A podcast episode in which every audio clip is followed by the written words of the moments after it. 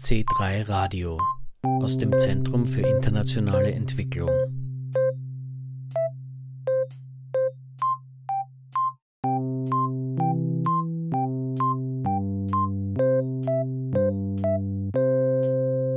Am 23. November 2023 wurde im C3 Zentrum für internationale Entwicklung der Global Education Monitoring Report, kurz GEM Report, präsentiert.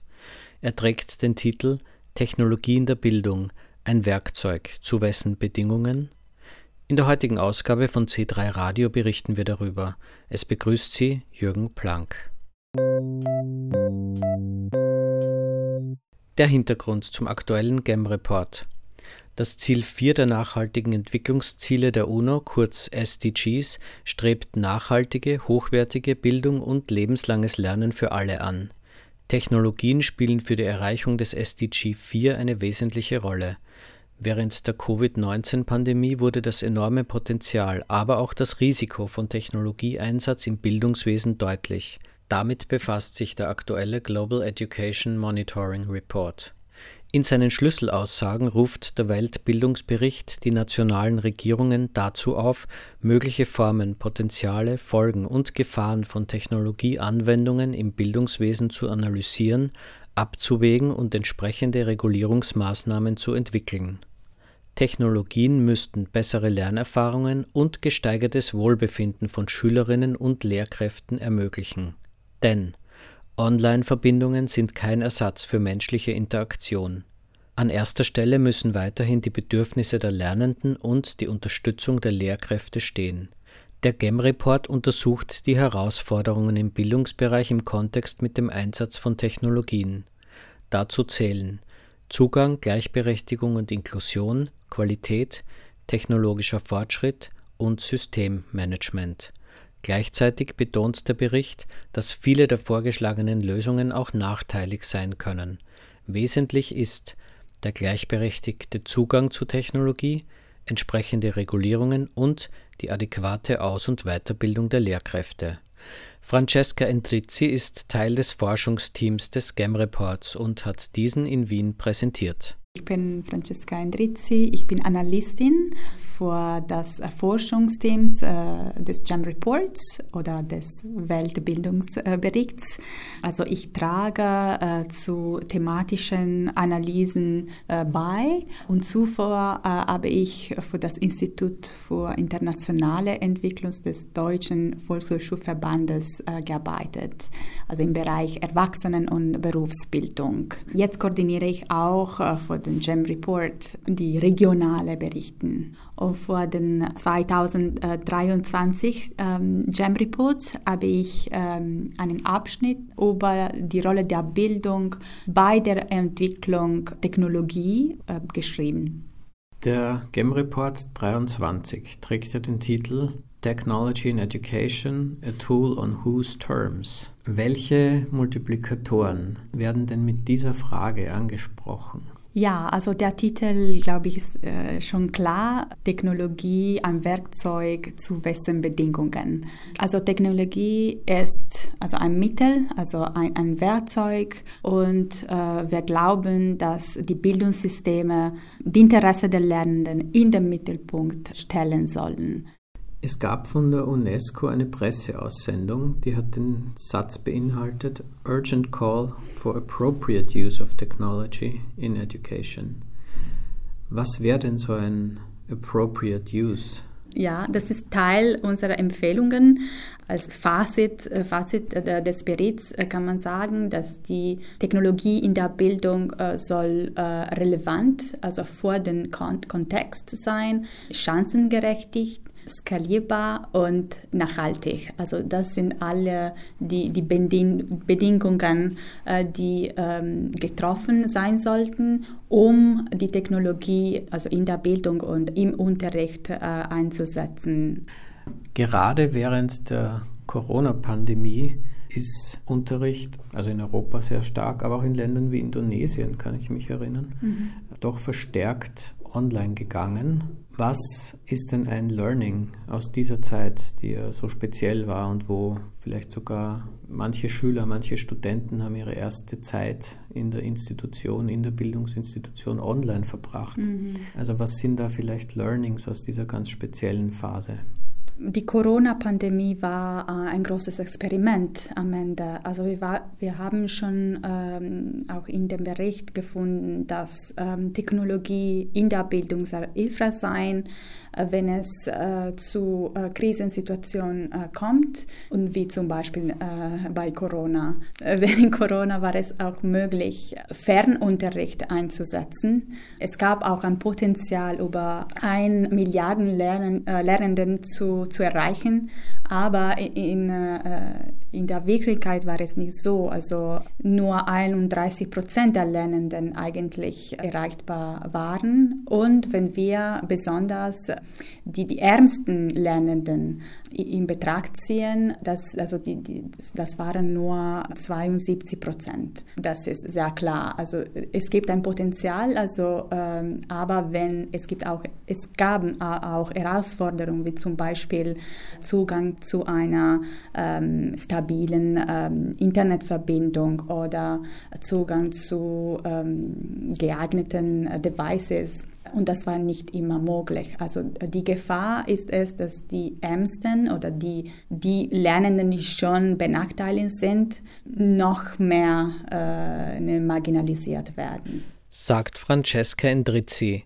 Genau wie sie arbeitet Nafisa Babu für Licht für die Welt. Sie ist Expertin für inklusive Bildung und hat in den letzten Jahren für den GEM Report den Blick auf Menschen mit Behinderungen gerichtet. So I've been involved with the gym team for quite a while. It started when I just joined Life for the World about a decade ago, when I realized that there was very little disability inclusion in the Global Education Monitoring Report.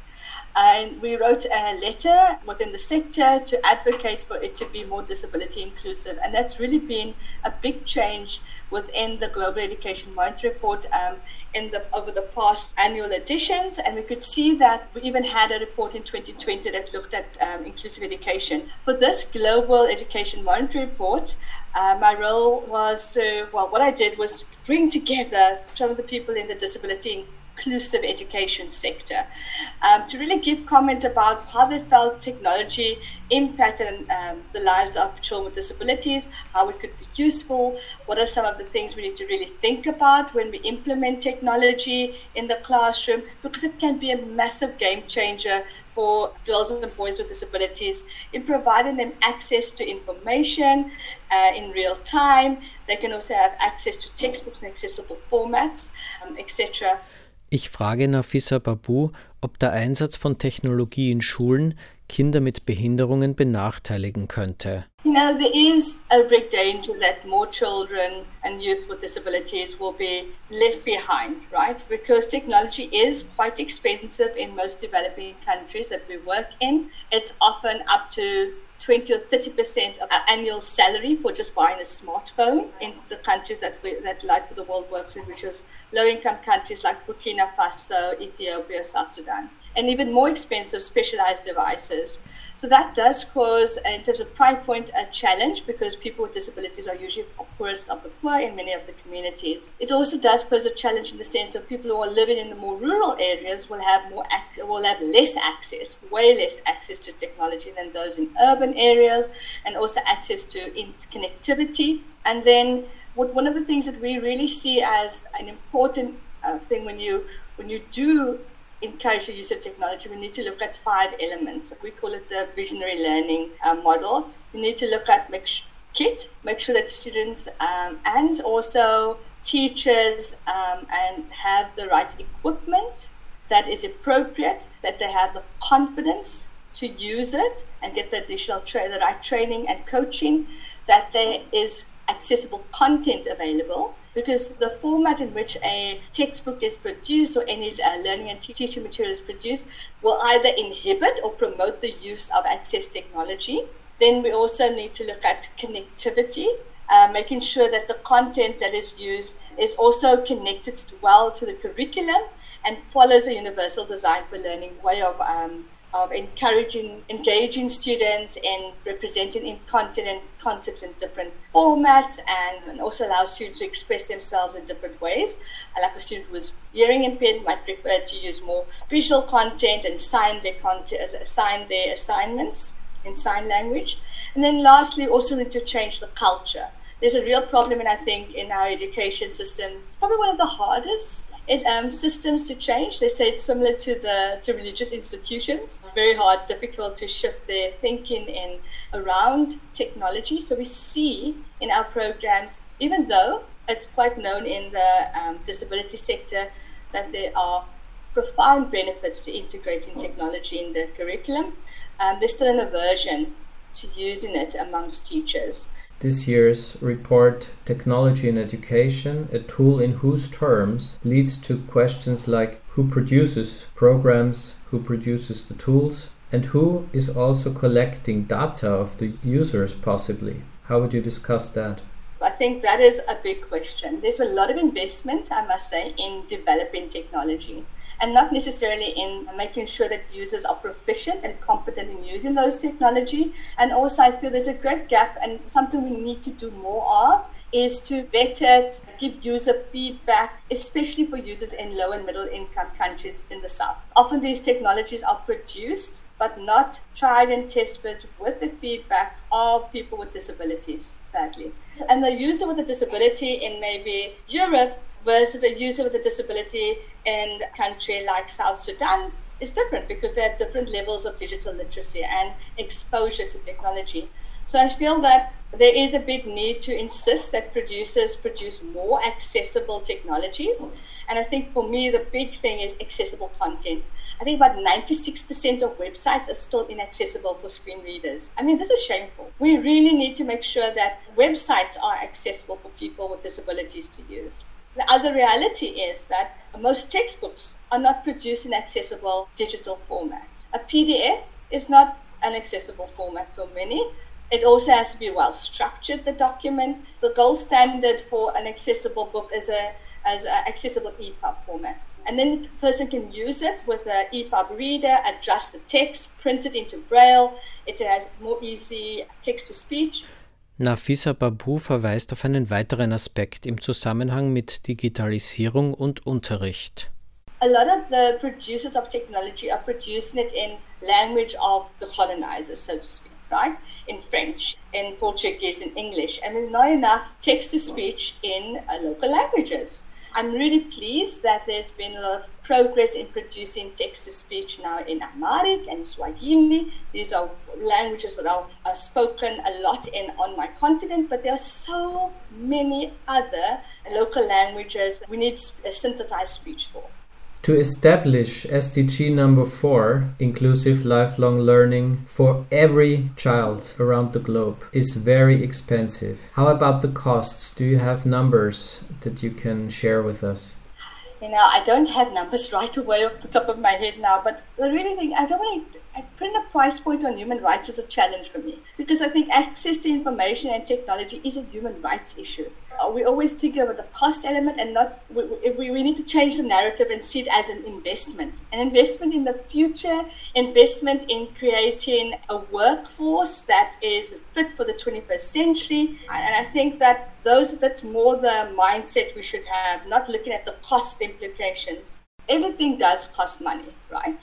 Um, it's about prioritization, I feel, and there are a lot of devices um, um, that in your that are born accessible.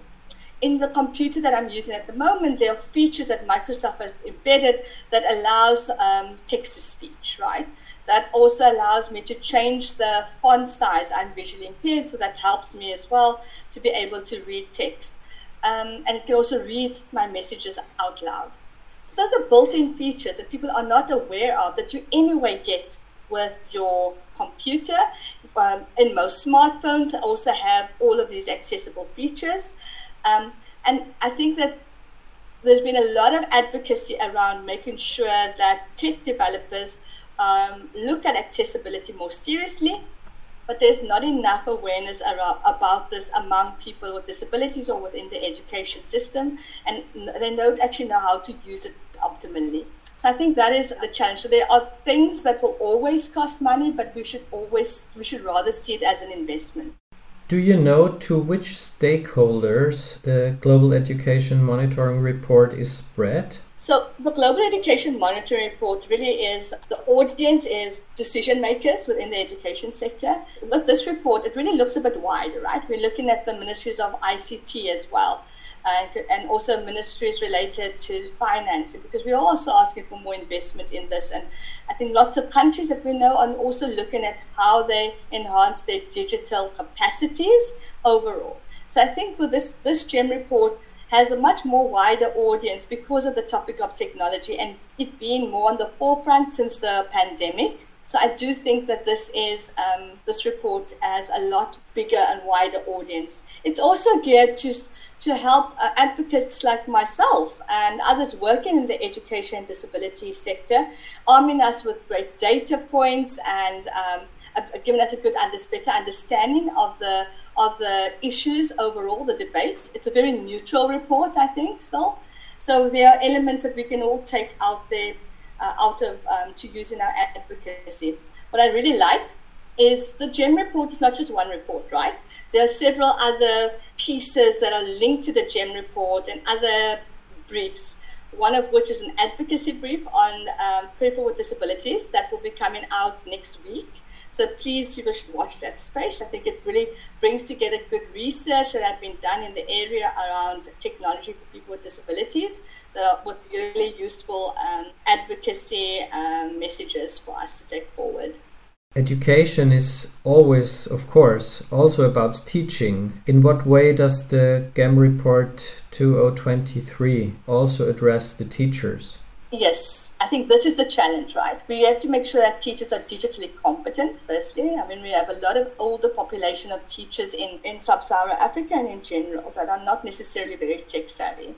But the next step is really helping them to, you know, feel confident about using it within the classroom to optimize learning, to make sure that, you know, showing a YouTube video of, about a concept really helps students to get an understanding of how whatever concept is being taught can be applied in the real world. There are also wonderful simulations for um, stem cells about how friction works, how electrical currents work that could be used, right? But the challenge is that often teachers are not yet at that confident level to be able to integrate it within the curriculum. Recently, Light for the World is working with UNESCO in a project to help improve the teacher's competence. It's an ICT competency framework that UNESCO has. We have a project where we are helping uh, and supporting teachers to produce accessible content for learning. That even means making sure they can convert their notes into audio format using open source, freely available technology, using the smartphone that they already have in their hands. Um, and this, um, the, we have a set of 10 briefs that look at different ways to produce accessible content for learning and as well as examinations um, that will be available on the UNESCO website. And, and then can be used over and over again by teachers as a reference because they're lovely in video content format um, and this is very much needed. And this is where we are at. We need to develop the competency skills of the teachers, and we also need to provide them with tools of reference tools so they can constantly go back to if they are not very, feeling very secure, and then coach them in how to use it. And my one of my colleagues have been um, in the classroom this week, past two weeks, in different parts of Burkina Faso, helping teachers to integrate what they've learned in their own setting. And I think this is really important. It's a big, it's a long-term process. It's not a three-day workshop. It's a long-term process process of coaching, working with teachers, co-designing material with them, and walking that journey with them. So I think this is really fundamental if you want to build up the competencies of teachers and really look at the teacher training institutions as a place where you also need to uh, develop capacities in this area. And there's also a lot of fear about technology, about privacy issues, around children being abused or possibly being caught by phishing. And then there's also a lot of fear, and I think it comes from teachers not being very tech savvy. And I think this is changing, right? I'm very pleased about countries such as Rwanda taking up using, um, insisting that teachers are digitally literate So I think if we look at some of these five elements, the kit, content, connectivity, uh, confidence, and culture, we can really reduce or, or, or narrow the gap in terms of the digital divide. But there are literally, I mean, real challenges in terms of price point and also in terms of awareness about what is out there. So Nafisa Baboo. Zur selben Frage sagt Francesca Endrizzi. Also der, der Bericht hat einen Abschnitt über Lernkräfte. Lehrkräfte sind, ja, sie spielen eine wichtige, eine wichtige Rolle natürlich ähm, in der Bildung. Technologie hat äh, den Beruf der Lernkraft beeinflusst. Und wir haben das also auch äh, mit Corona schon, schon gesehen. Was war sehr erstaunlich? Also laut äh, Thalys ähm, Survey, Teaching and Learning International äh, Survey, nur 43 Prozent der Lehrkräfte ähm, geben an, dass sie sich nicht vorbereiten fühlten, um diese digitalen Medien im Unterricht einzusetzen. Das war vor Corona. Also wir können äh, uns schon gut vorstellen, die, die, die Herausforderungen, die sie ähm, hatten. Und ähm, also auf einer Seite sind Lernkräfte äh, verantwortlich, um auch diese Technologie äh, zu, zu benutzen, aber auf der anderen Seite sind nicht äh, dabei und nicht immer dabei, wenn die, die, diese Entscheidung, welche Technologie zu, auszuwählen, ja, getroffen sind. Und das ist klar ein Problem. Ähm, Technologie es ist auch eine Gelegenheit, also auch für alle Erwachsenen, also mehr für Erwachsene. Sie können Zugang zu mehreren Trainings, äh, zum Beispiel Möglichkeiten und Trainingsprogramme für professionellen äh, Weiterentwicklung äh, haben. Wird das Bildungsziel der UNO, das SDG Nummer 4 bis 2030, verwirklicht werden? Dazu Francesca Endrizzi. Leider äh, ist es schon klar, dass es wäre sehr schwierig, diese, diese Bildungsziele zu erreichen, besonders vor ähm, einigen Ländern. Ähm, also das sage ich nicht, das ist äh, eine, ähm, schon bekannt. Ähm, es gibt genug Dat Dateien und Informationen. Also das Problem ist es, wie können wir diese Informationen ähm, benutzen, um nützliche und ähm, Politiken eine einzusetzen, zu entwickeln. Ähm, also äh, über Technologie zum Beispiel. Technologie kann ein Werkzeug, ne, um äh, auch die Bildungsziele zu, zu erreichen. Das ist, aber es ist nur ein. Ähm, es, gibt, es, ist nicht nur äh, das Einzelne und wie ich auch in, in meiner Präsentation schon gesagt habe, ähm, kann man also diese Ziele auch ohne Technologie erreichen. Das war klar, äh, besonders hier in Europa. Ähm, und die, also die reichsten Länder haben schon äh, also auch große Fortschritte äh, gemacht, auch äh, ohne Technologie. Ähm, aber klar, das ist ein, ähm, manchmal kann auch eine Rettungslinie sein und äh, ein, ein Mittel. Also das, die Frage sollte sein, wie können wir dieses Mittel am besten äh, benutzen.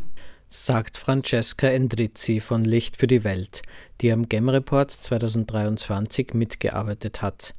Von ihr noch einmal zu ihrer Kollegin Nafisa Babu, der Expertin für inklusive Bildung. What consequences or what next steps have to be taken to reach SDG number 4 by 2030? For me, the biggest next step is that we really need to invest more in education. I feel that there's lots of shrinking of funding towards education, even from donor governments, so to speak.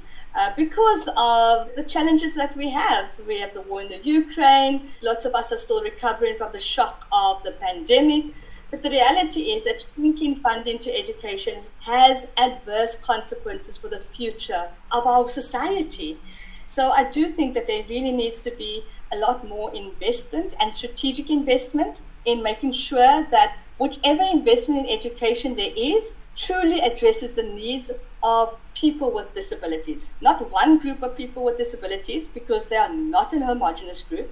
We need to make sure that all people with disabilities are reached in every education program, and it should be mandatory. And I really hope that we could take this as a, a, a you know, countries such as um, Austria and others in the European Union really need to make that bold step in saying disability inclusion is a must in any funded program by the EU, by Austria, particularly in education. This will make a massive change in our sector, and I really hope that this happens. Das war C3 Radio. Heute zum Global Education Monitoring Report 2023, der am 23. November im C3 präsentiert worden ist. Abschließende Hinweise. Der GEM-Report kann auf der folgenden Website abgerufen werden: gem-report-2023.unesco.org. Ein Veranstaltungstipp am 7. Dezember 2023 veranstaltet die C3 Bibliothek in der Sensengasse 3 eine Living Library für Schülerinnen im Alter von 14 bis 19 Jahren zum folgenden Thema Zukunft nachhaltig und gerecht. Informationen dazu und zu allen Angeboten im C3, etwa zur C3 Bibliothek, gibt es auf www.zentrum3.at. Folgen Sie C3 Radio und der ÖFSE bitte auch auf Facebook. Auf Wiederhören sagt Jürgen Planck.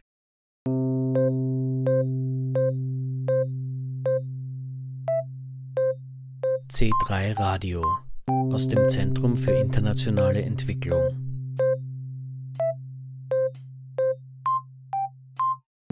Mit den Organisationen Baobab, Frauensolidarität, Mattersburger Kreis, ÖFSE und Paulo Freire Zentrum. Weitere Informationen und Podcast auf www.zentrum3.at